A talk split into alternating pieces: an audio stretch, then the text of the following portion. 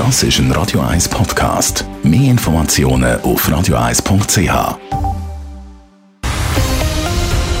Radio 1 Thema. Genau heute vor 25 Jahren hat eines der grössten Friedensprojekte der Nachkriegszeit gestartet. Die internationale Raumstation ISS. Heute vor 25 Jahren haben die beteiligten Länder, allen voran die USA und Russland, die Verträge dazu unterschrieben. Und seither ist die Raumstation ein wichtiges Forschungszentrum und ein wichtiges Politikum. Der Simon Storz nimmt uns mit 400 Kilometer in die Höhe.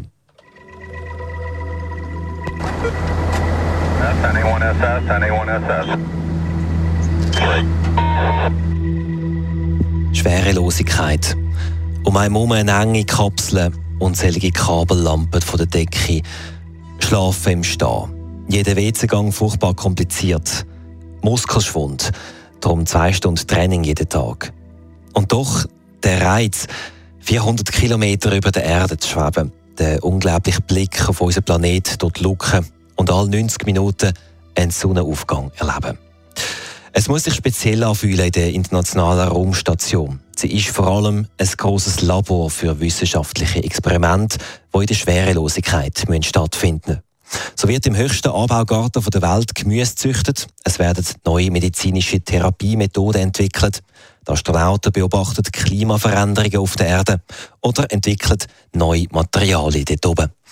Mehr als 3000 solche Experimente sind in den letzten 25 Jahren durchgeführt worden von über 240 Astronauten.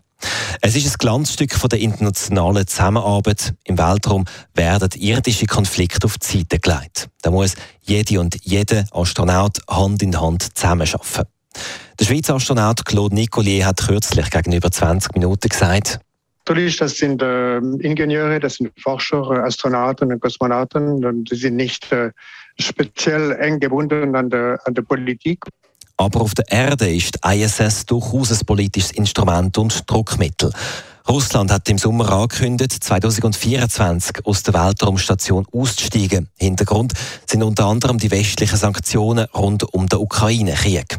Aber kann die ISS ohne das russische Modul funktionieren? Schwierig, sagen Experten, weil jedes Team hat sich auf eine spezielle Aufgabe im Weltraum spezialisiert und jedes ist vom anderen abhängig. Nochmal der Claude Nicolier. Ich habe das Gefühl, dass äh, das wird äh, weitergehen da oben. Das amerikanische Segment äh, mit attachierten europäischen Modul, Columbus und das japanische Modul und das russische Segment. Beide von diesen Segmenten brauchen die, die andere, kann man sagen. Die europäische und amerikanische Weltraumagenturen wollen die Raumstation bis 2030 weiter operieren. Dann irgendwann werden die Geräte und die Infrastruktur da oben aber schlicht zu alt und es lohnt sich nicht mehr, die ganze Station nah und nah zu renovieren. Und dann irgendwann wird die ISS ein Eintrag in den Geschichtsbüchern bleiben, als große technische Errungenschaft und als Friedensprojekt. Simon Sturz, Radio 1. Radio 1 Thema. Jederzeit zum Nachlesen als Podcast auf radio1.ch.